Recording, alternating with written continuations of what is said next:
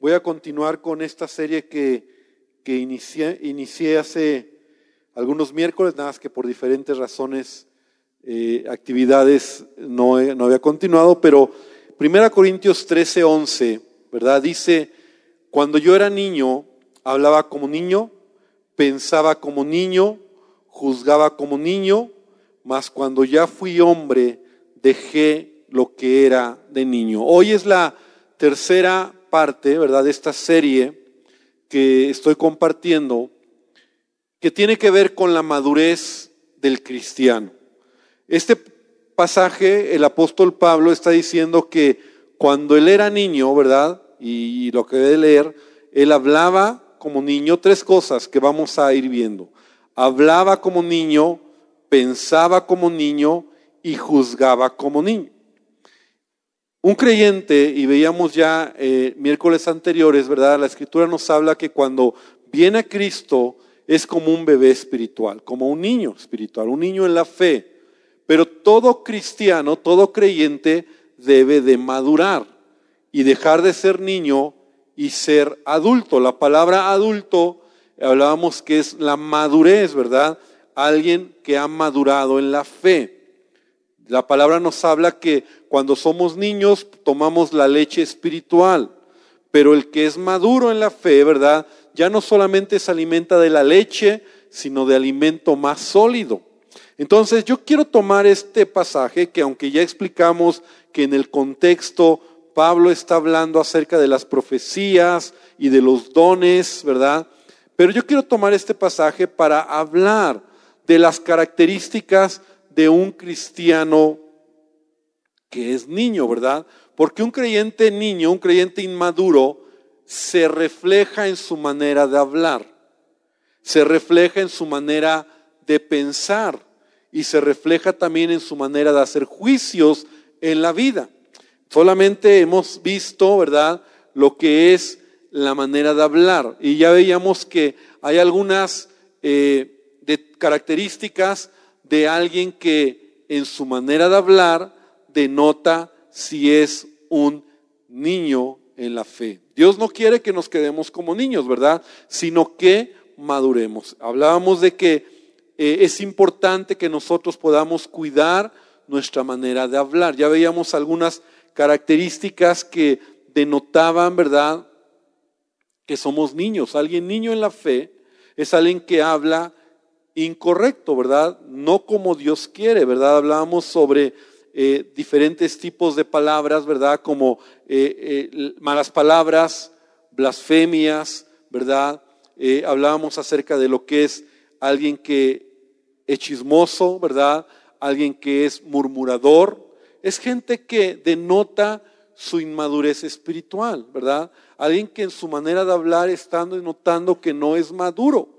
Ahora, no significa, ¿verdad? O, no quiere decir que, que, ya nunca lo vas a hacer, ¿verdad? Porque la verdad es que somos humanos y podemos fallar, pero debemos de cambiar nuestra manera de hablar. Entonces, en esa continuación, y si tú quieres eh, eh, conocer o escuchar las primeras dos enseñanzas, ¿verdad? O bien puedes comprar los CDs o bien puedes escucharlas en internet. Ya tenemos las predicaciones en internet, ¿verdad? En, en la página web ya están ahí arriba las predicaciones para que puedas ver lo que hemos estado hablando. Entonces hablábamos acerca de la el último tema fue la murmuración, que alguien inmaduro, un niño en la fe, su manera de hablar es alguien que siempre está murmurando, ¿verdad? Está está hablando, está murmurando. Pero vamos a avanzar, ¿verdad? Porque el que aprende a hablar bien, su vida será prosperada. Y ese es un punto importante. El que aprende a hablar correctamente será bendecido por Dios, ¿verdad? Su vida tendrá menos enredos, porque si te das cuenta, muchos de nuestros problemas en la vida son por la manera en que hablamos. A veces hemos, hemos eh, nosotros mismos nos hemos lamentado y decir, ¿por qué tuve que decir eso, verdad? O ¿por qué tuve que hablar de esa manera? Los problemas familiares, los problemas matrimoniales, los problemas en casa, en el trabajo, en la misma iglesia, son por lo que hablamos. Entonces, qué padre, y ese es el deseo de Dios, ¿verdad? Que seamos creyentes maduros, que nuestra manera de hablar denote madurez, denote crecimiento, ¿verdad? Entonces hoy vamos a hablar otros aspectos y hoy espero ya terminar con lo que es en lo que habla, ¿verdad? Hablaba como niño, para entrar la siguiente semana en lo que pensamos, ¿verdad? Pero hoy quiero terminar esta parte de lo que hablamos. Entonces, otro, otro aspecto del vocabulario de un niño es que un niño es muy fácil que se queje por todo, que esté rezongando todo el tiempo. Has oído, ¿verdad? Los niños, y hablo de los niños, eh, los pequeñitos, físicos, ¿verdad? Que siempre se están quejando, ¿verdad? Están rezongando, ay, ¿por qué yo? Y, y, y de todo se quejan. Hasta los niños le dicen, ¿por qué te estás quejando de todo, verdad? Eh, la verdad es que esto es un asunto que también a nosotros nos atañe, ¿verdad? En quejarnos. Y sabes, esto es algo muy común. Quejarnos, y piensa por un momento si no es así, quejarnos de todo. Te quejas del trabajo, te quejas de tu jefe, te quejas del gobierno, te quejas del vecino, te quejas eh, de, de las circunstancias, ¿verdad? Te quejas de tu esposo, de tus hijos, del pastor, de tu líder, de todo a veces nos estamos quejando. Por cualquier cosa nos estamos quejando. Quiero definir qué es la queja, ¿verdad? Es expresar descontento, dolor, enfado, pena o resentimiento de algo. Eso es la queja. Y lo voy a repetir.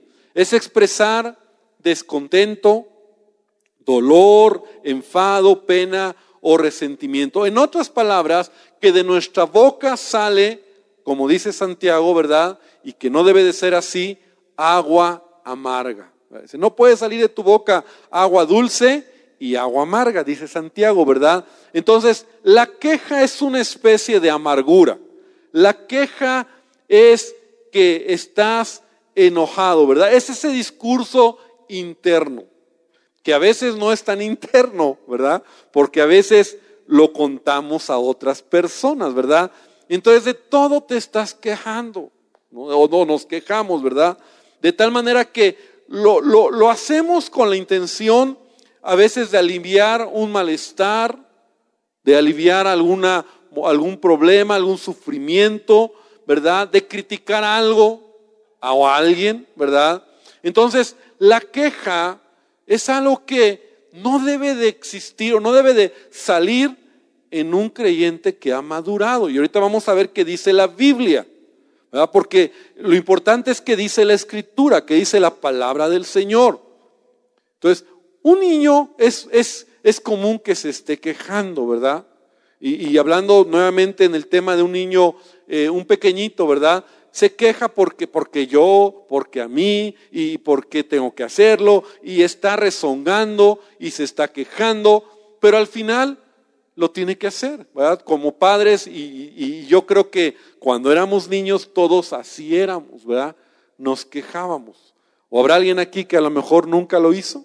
Yo recuerdo que era niño y yo rezongaba, ¿verdad?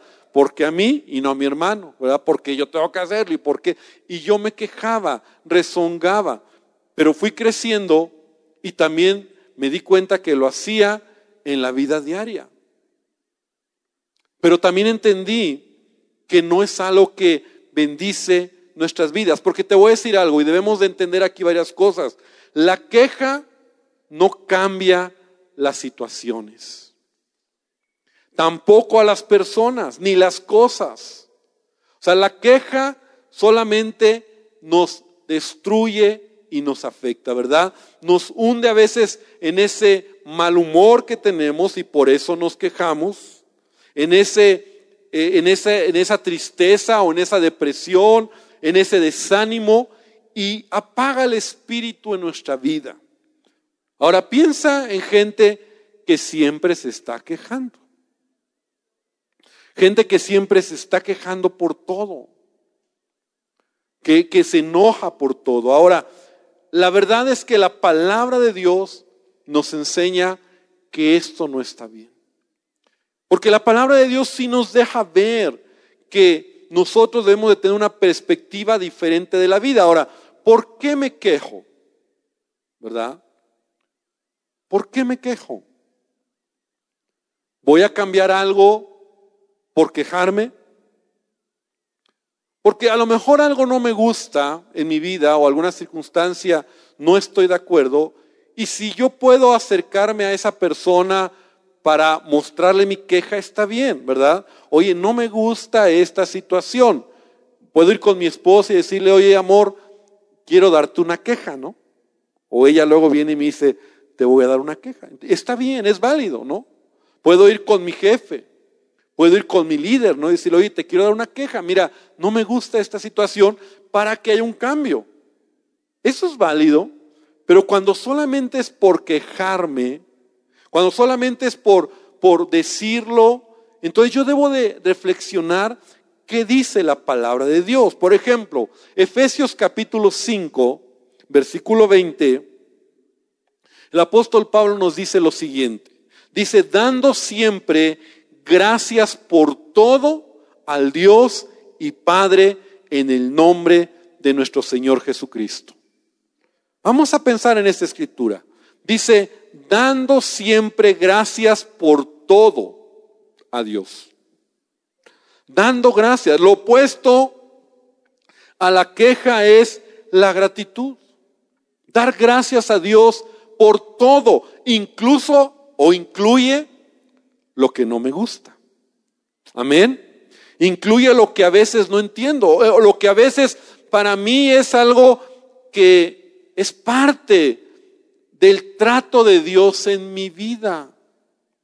Yo debo de darle gracias a todo. Pastor, por ese jefe mala onda que tengo, sí, por todo. Por el vecino que me hace enojar, por todo. Dale gracias a Dios. Cuando tú eres agradecido, tu perspectiva de la vida cambia. Cuando tú eres alguien que se queja por todo, tu perspectiva de la vida es otra. La palabra de Dios nos dice, y esa escritura que todos conocemos, dice, y sabemos que los que aman a Dios, todas las cosas que les ayudan a bien, a los que conforme a su propósito son llamados. Entonces, si la palabra de Dios, y este pasaje todos no lo sabemos, a veces hasta lo repetimos, pero el punto es, lo, vivimos en nuestra vida diaria. Los que amamos a Dios, todo nos ayuda para bien. Entonces, si en lugar de quejarme, yo le diera gracias a Dios porque Dios en esto me quiere enseñar algo, las cosas serían diferentes. Primera Tesalonicenses 5:18, similar a lo que dice en Efesios, dice, dad gracias en todo. Pero mira lo que sigue diciendo, porque esto es la voluntad de Dios para con vosotros en Cristo Jesús. Entonces, si verdaderamente yo he madurado y voy conociendo más de Dios, yo debo de entender que Él tiene el control de todas las cosas en mi vida. Amén. Nada sale fuera de su control. No es como que un día Dios dice, ay, perdón hijo, no quería que te tocara esa circunstancia y perdón, se me olvidó. No. Si a veces estás pasando un momento difícil o una relación complicada o alguien que está cerca de ti que te hace, te saca de onda, ¿verdad? Tú tienes que decir, Señor, gracias por todo, porque en esto tú me quieres enseñar. Debemos de mirar la vida entonces con una actitud correcta, ¿verdad? Porque la queja habla de una actitud negativa. El que se queja tiene una mala actitud. Y yo no quiero estar cerca de gente que tiene malas actitudes, porque mira, el que se queja muchas veces crea mal ambiente. Transmite un estado de ánimo negativo. A veces ni te das cuenta y el que se queja llega y dice, ah, ya te diste cuenta de, de que, no sé, ¿no? O sea, cualquier cosa que tú puedes ver aquí. Ya te diste cuenta que, bueno, que el pastor está sentado en lugar de estar parado, ¿no? O sea, el que se queja y dice, ay, pues sí, sí, cierto. ¿Ya te diste cuenta de que allá afuera no arreglaron las cosas bien? Sí. Y el que se queja está contaminando. No debemos nosotros de juntarnos con gente así. Yo no sé si te, te ha pasado, a veces tú llegas a un lugar, por ejemplo, un trabajo, o en la escuela, o en un ambiente X, inmediatamente vas a identificar al que se queja. Y, a veces son como, como o sea, dices como que, que llegan para ser aliados, ¿no? Oye, nada más te digo una cosa, ¿eh? Aquí el jefe es mala onda, ¿eh? Ni le hagas caso en todo y ya te está lanzando su basura y te contamina. Contamina ambientes, contamina eh, eh, situaciones y, crea, ¿verdad? situaciones complicadas. De hecho, la gente quejumbrosa se va quedando solo, no tiene amigos. Porque ¿quién quiere estar cerca de alguien que siempre se está quejando de todo? Está solo, o sea, la gente no quiere porque te estás quejando de todo. Ahora, encontramos en la Biblia, ¿verdad? Por, porque la palabra de Dios debe ser nuestra referencia, ¿verdad? circunstancias donde, por ejemplo, el apóstol Pablo pasó situaciones difíciles. Y vamos a ver rápidamente esta escritura. Sé que es conocida por muchos. Vamos a Hechos capítulo 16. Al libro de Hechos, abre tu Biblia ahí, en Hechos 16, en el versículo 23. Pablo estaba predicando, y ya sabes de quién voy a hablar, de Pablo y de Silas. En donde dice que ellos después de predicar, y después de transmitir las buenas nuevas, dice que se agolpó el pueblo contra ellos y los magistrados, rasgándoles las ropas, ordenaron azotarles con varas. Y después de haberles azotado mucho, esa palabra es muy importante, no fueron poquitos golpes, los azotaron mucho, o sea, los lastimaron, los hirieron. Y no dice que fueron pequeños golpes. La, escritura dice que los azotaron. O sea, fuerte. Los echaron en la cárcel, mandando al carcelero que los guardase con seguridad, el cual recibido este mandato los metió en el calabozo de más adentro y les aseguró los pies en el cepo, ¿verdad? ¿Sabes lo que es eso, verdad? Les pusieron ahí, ¿verdad? Para que no se salieran, se movieran y los dejaron ahí en el calabozo de más adentro. Dice, pero a medianoche, orando Pablo y Silas, cantaban himnos a Dios. Ahora, vamos a pensar. Pablo y Silas eran creyentes maduros. El niño se queja, el maduro agradece a Dios. Y ellos pudieron haberse quejado. ¿Has oído cristianos que se quejan cuando tienen problemas? ¿Por qué yo, Señor? ¿Por qué a mí? Yo soy el más bueno de todos y ¿por qué ahí me pasa? Si ni mal hago, ¿no? ¿Has escuchado? Si ni siquiera hago mal. ¿Por qué yo? Pablo y Silas eran creyentes maduros y ellos empezaron a alabar al Señor a medianoche. Ese me habla de una actitud. Eso me habla de una madurez, es una habla de una manera de vivir, ¿verdad? En donde en lugar de queja hay la no lo entiendes. Y yo creo que ellos, ahora, ellos no tenían, o sea, ellos no sabían lo que venía. Tú y yo conocemos la historia. Sabemos que poco después de este tiempo, ¿verdad? El Espíritu Santo vino, se abrió la cárcel, Dios se glorificó, Pablo predicó al carcelero en esta región, de ahí se estableció una iglesia y wow, todo grandioso. Pero ellos no lo sabían. Ellos están pasando un momento de tribulación y de, confusión. Si estoy predicando el Evangelio, Señor, ¿por qué permitiste que me pase esto, ¿no? todavía, que, todavía que estoy predicando, estoy haciendo lo que me mandaste. Y mira cómo acabé. Hay incertidumbre el día de mañana, ¿qué va a pasar? ¿Me van a juzgar? ¿Me van a encarcelar? ¿Qué va a pasar? Pero ellos prefirieron orar, dice la palabra de Dios, oraban y cantaban himnos a Dios. Amén. Entonces, hermano, la queja es algo que no es correcto en el cristiano. El mismo apóstol Pablo en la segunda carta a los Corintios capítulo 4, ven conmigo esta escritura, versículo 8 al 10.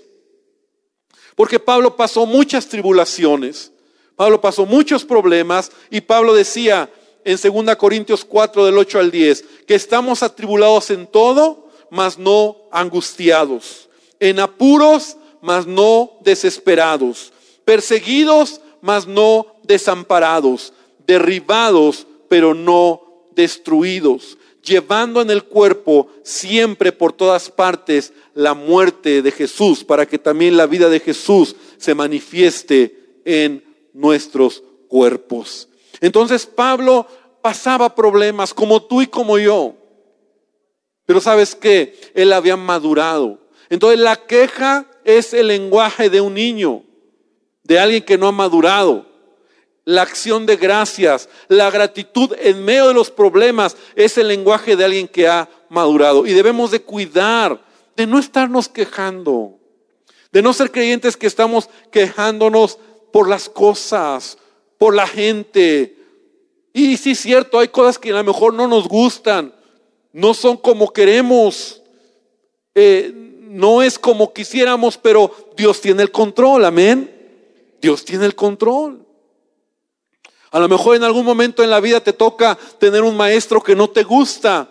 Pues dale gracias a Dios, Dios tiene el control. O un jefe que te está haciendo la vida de cuadritos, dale gracias a Dios. O tu negocio no está funcionando como tú esperas, dale gracias a Dios, ¿verdad? En lo que sea, dice la palabra, dale gracias a Dios en todo, porque Dios tiene el control. Amén. Esta es la voluntad de Dios. Entonces, Pablo dice, en todo esto, estamos angustiados, estamos perseguidos, estamos eh, siendo lastimados, pero no desmayamos. Y ahí mismo en versículo 16 dice, por tanto, no desmayamos.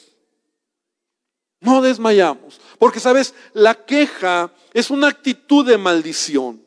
¿Sabes que cuando te quejas tu cuerpo genera adrenalina?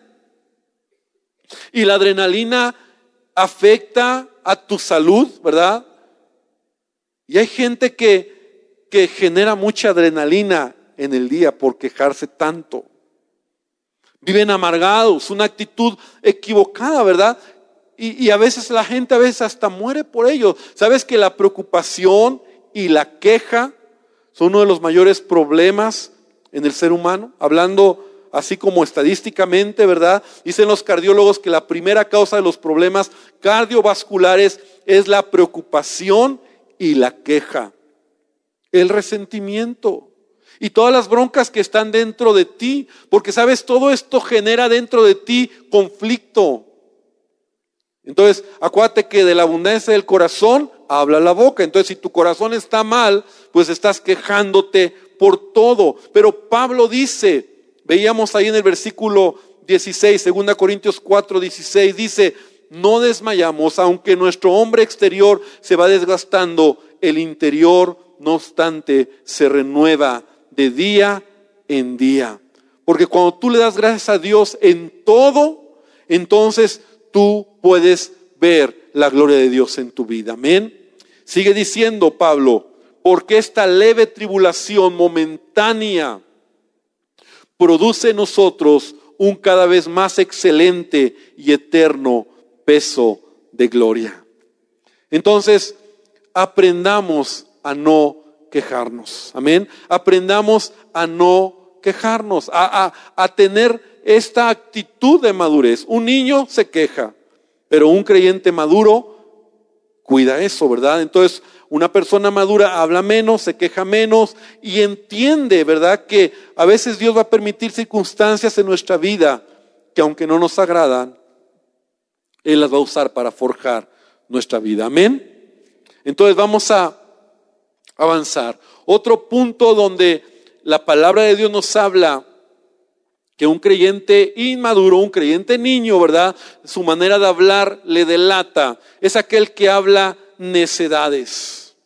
Aquel que habla frivolidades. La palabra dice, la escritura dice en Efesios 5:4, ni palabras deshonestas, ni necedades. Ni truanerías que no convienen, sino antes bien acciones de gracias. Ahora, ¿qué es eso? Vamos a, te voy a leer en otra versión para que podamos entender. En la versión, en la nueva traducción viviente dice, los cuentos obscenos y las conversaciones necias y los chistes groseros no son para ustedes. En cambio, que haya una actitud de agradecimiento a Dios. Entonces, en otras palabras, ¿verdad? Necedades, tronerías, es hablar tonterías, disparates, cosas fuera de lugar, sin sabiduría, con imprudencia, que generan conflictos. Eso es. Eh, eh, eh, necedad es alguien necio. ¿verdad? Viene la palabra necio, alguien que es necio, que habla tonterías, que habla sin sentido. Son expresiones que se emiten sin pensar, con poco juicio o criterio y que a veces trae consecuencias nefastas. La Biblia nos dice que debemos cuidar nuestra manera de hablar. Entonces Jesús advierte incluso, ¿verdad?, que de toda palabra ociosa que hablemos, se nos va a pedir cuentas. Ocioso quiere decir cualquier palabra necia, sin ningún sentido. Eso está en Mateo 12, 36 y 37. Jesús dice, yo os digo que toda palabra ociosa que hablen los hombres, de ella darán cuenta en el día del juicio. Porque por tus palabras serás justificado y por tus palabras serás condenado. Entonces, esa es otra característica. El creyente inmaduro habla a veces así, o sea, se mete en ambientes donde cuando ya se enganchó en decir tonterías, en andar diciendo y oyendo cosas que no edifican. Entonces debemos de cuidar y no solo ya se metió a oír, sino ya está hablando ahí, ¿verdad? Diciendo tonterías, diciendo cosas que no edifican. Por eso la palabra de Dios dice que en las demasiadas palabras, las demasiadas palabras te hacen necio. Así dice Eclesiastés 5.3 en la versión, en la nueva traducción viviente. Dice, demasiadas palabras te hacen necio. Y en Proverbios 10.19 dice, en las muchas palabras, esa escritura la conocemos más, no falta el pecado. Mas el que refrena sus labios es prudente. Entonces, cuidemos esa manera también de hablar. No necedades, no tonterías, no cosas que, que no edifican. Otro punto, y quiero avanzar por el tiempo, ¿verdad? Un niño habla, un niño en la fe habla apresuradamente. Promete y no cumple. O sea, esta es la característica de alguien que no ha madurado. Tenemos que madurar, tenemos, y cuando hablo de madurez hablo de ser como Cristo, amén.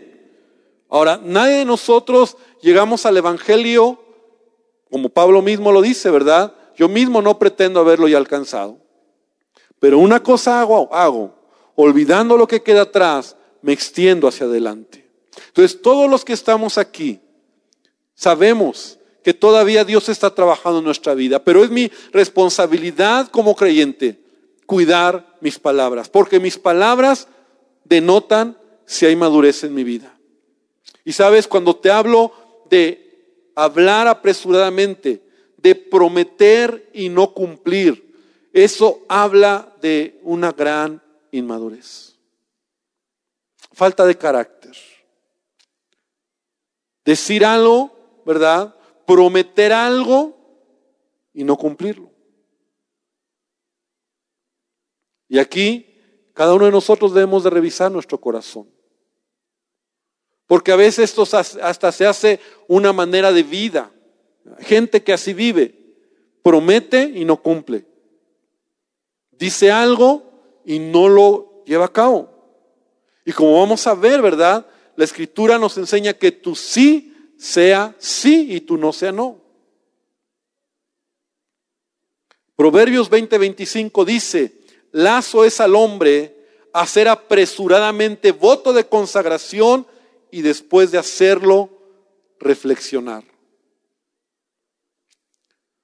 O sea, aquí habla de, de hablar apresuradamente. La nueva versión internacional dice, trampa es consagrar algo sin pensarlo y más tarde reconsiderar lo prometido. Otra versión dice, es peligroso que el hombre le prometa algo a Dios y que después reconsidere su promesa. Y debemos de cuidar nuestra manera de hablar. No son solamente, como dice la canción, las palabras se las lleva el viento. No. Tus palabras hablan de ti. ¿Quién eres tú? Entonces tú debes de cuidar, ¿verdad? Eh, eh, ¿Qué es lo que hablas? ¿Cómo te a veces te enlazas con tus palabras, verdad? De tal manera que eh, un lazo, cuando habla que el que habla apresuradamente toma lazo para su alma, es como un lazo, es como un anzuelo que se pone eh, eh, en un animal, ¿verdad? Y que se enlaza y que es difícil zafarse de aquello que ha dicho. Y Dios toma muy en cuenta lo que tú y yo hablamos. Por eso aún debemos de cuidar nuestras promesas a Dios. A veces a mí incluso como pastor, ¿verdad? Y, cuando yo hago llamados, y si tú me conoces, a veces tengo temor de decir, prométele a Dios. Porque tú estás prometiendo, comprometiéndote. Y mucha gente dice, Señor, voy a hacer esto, te prometo, ahora sí, y no lo hace. Eso habla de falta de carácter. Y peor aún, ¿verdad? Aquel que, que promete algo a alguien y no lo hace, no le cumple. Eso habla de, de inmadurez. Dice Eclesiastés 5:4, cuando a Dios haces promesa, no tardes en cumplirla, porque Él no se complace de los insensatos, cumple lo que prometes. Y esto es fuerte, hermanos. Porque cuando tú le prometes algo a Dios y no lo cumples, tomas lazo para tu alma. A veces en nuestra vida hay maldiciones porque nos hemos enlazado con los dichos de nuestra boca. Porque no cumplimos lo que prometemos y se nos hace fácil, ah, pues, no pasa nada. Pero la Biblia me enseña, ¿verdad? Que si algo prometo, lo debo de cumplir. Dice, dice Eclesiastés, mejor no prometas. Mejor es que no prometas y no que prometas y no cumplas. No dejes que tu palabra te haga pecar. Ni digas delante del ángel que fue ignorancia, ¿verdad? Lo que leíamos al principio. ¿Por qué harás que Dios se enoje a causa de tu voz y que destruya la obra de tus manos. Y esto yo creo que sí nos debería de hacer reflexionar. Porque la inmadurez de un creyente, ¿verdad? Es a veces decir, ahora sí, te prometo, lo voy a hacer, y no lo hace. Mejor no prometas. Mejor cuando verdaderamente vas a hacer algo o una promesa a Dios o vas a comprometerte con alguien en alguna en algún trabajo, en algún negocio, en algo que vas a hacer, pues piénsalo bien. Porque eso habla de ti. Es triste, ¿verdad? Pero a veces hay creyentes así, que prometen y no cumplen, y que dicen que lo van a hacer y no lo hacen. Jesús lo dijo de esta manera en Mateo 5, 34 al 37. Pero yo os digo, no juréis en ninguna manera, ni por el cielo, porque es el trono de Dios, ni por la tierra, porque es el estrado de sus pies, ni por Jerusalén, porque es la ciudad del gran rey, ni por tu cabeza jurarás, porque no puedes hacer blanco o negro un solo cabello, pero sea vuestro hablar sí, sí, no, no, porque lo que es más de esto, de mal procede. Y esto es madurez. Un creyente maduro es aquel que entiende las palabras de Jesús. Tu sí debe de ser sí. Y tú no, no. Ya será otro tema, ¿verdad? Porque a veces nos cuesta trabajo decir no. Y a mí me pasa. Y yo he tenido que aprender. Porque a veces, por no decir no, dices sí o dices ajá, pero en el fondo sabes que no va a ser. ¿Sabes? Mejor decir, no, sabes que no. Que tú sí sea sí, tú no sea no. Que tus compromisos, que tus palabras, es tu sello de quién eres. Y que si van a ver a Cristo en mi vida como un cristiano que está madurando es porque mis palabras son el sello de quién soy. Mi sí es sí, mi no es no. Amén. Santiago, capítulo 5, versículo 12 dice, pero sobre todo, hermanos míos, no juréis, nuevamente, ni por el cielo, ni por la tierra, ni por otro juramento, sino que vuestro sí sea sí y vuestro no sea no. Pero sigue diciendo, no sea que caigáis en condenación. Santiago 5:12 hay maldición, hay condenación, hay lazo. Ya lo vimos, ¿verdad? Y tengo que avanzar por el tiempo. Todo esto hay cuando nosotros no pensamos lo que hablamos. Yo recuerdo que mi abuelita de, de, niño me decía, ¿verdad? Nos decía, piensen con la cabeza, ¿no? Así nos decía, como para hacernos decir, hacernos entender, antes de hablar, piensa las cosas. Y yo me reía, pues ni modo que vas a pensar con qué, o sea, pues con la cabeza. Pero la idea era, piensa, y la escritura dice, antes de hablar, piensa. Antes de prometer algo, piensa. Luego no digas, ah, ya lo prometí, ¿y ahora qué? Tu falta de palabra denota tu inmadurez. Tus palabras reflejan tu personalidad.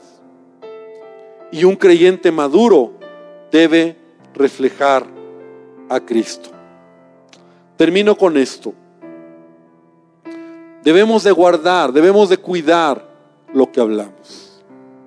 Cuando era niño, hablaba como niño.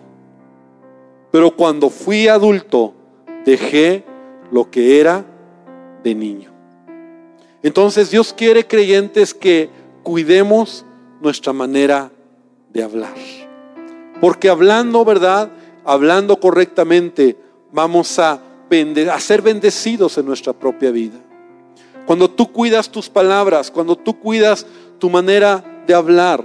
Mira, en la Biblia encontramos hombres y mujeres que hablaron ligeramente, que sus palabras, ¿verdad? Fueron eh, palabras que tomaron lazo para su propia vida. Entonces esta noche yo quiero invitarte para que podamos reflexionar cómo hablo. La siguiente, la siguiente semana vamos a empezar a hablar cómo pienso, cómo son nuestros pensamientos. Pero esta noche yo quiero invitarte a que podamos orar. Quiero invitarte a que cierres tus ojos ahí donde estás.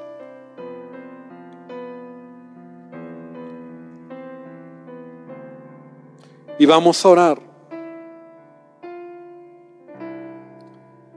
Vamos a decirle al Señor hoy que realmente Él nos permita crecer en nuestra vida espiritual, que se refleje en nuestra manera de hablar.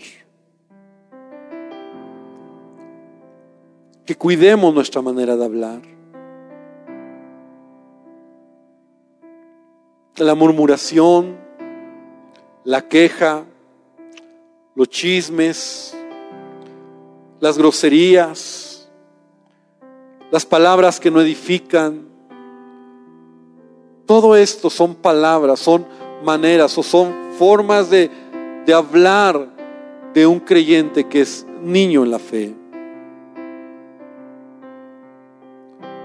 Y está bien si algún momento, y a lo mejor tú tienes en tu vida espiritual un proceso que Dios está trabajando en tu vida, pero Él quiere que todos los que estamos aquí podamos crecer y podamos madurar. Y Señor, esta noche venimos delante de ti nuevamente para, para exponer nuestro corazón en tu palabra, que tu palabra sea como un espejo, que nos podamos reflejar. Y así como un espejo nos permite mirarnos y nos, ve, nos vemos cuando estamos mal arreglados, cuando no tenemos bien puesta la ropa o no estamos bien peinados, porque el espejo nos está reflejando lo que, lo que somos. Así esta noche que tu palabra sea ese espejo, que nos refleje y que nos muestre en dónde estamos desalineados, que nos muestre en dónde todavía, Señor, no nos hemos colocado bien las cosas en lo que se refiere a nuestra manera de hablar. Y que ese espejo, Señor, que es tu palabra, nos ayude para arreglar, para corregir. Nadie de los que estamos aquí ya lo hemos logrado. Todos necesitamos seguir cambiando. Porque dice Santiago, si alguno no ofende en palabra, este es hombre perfecto.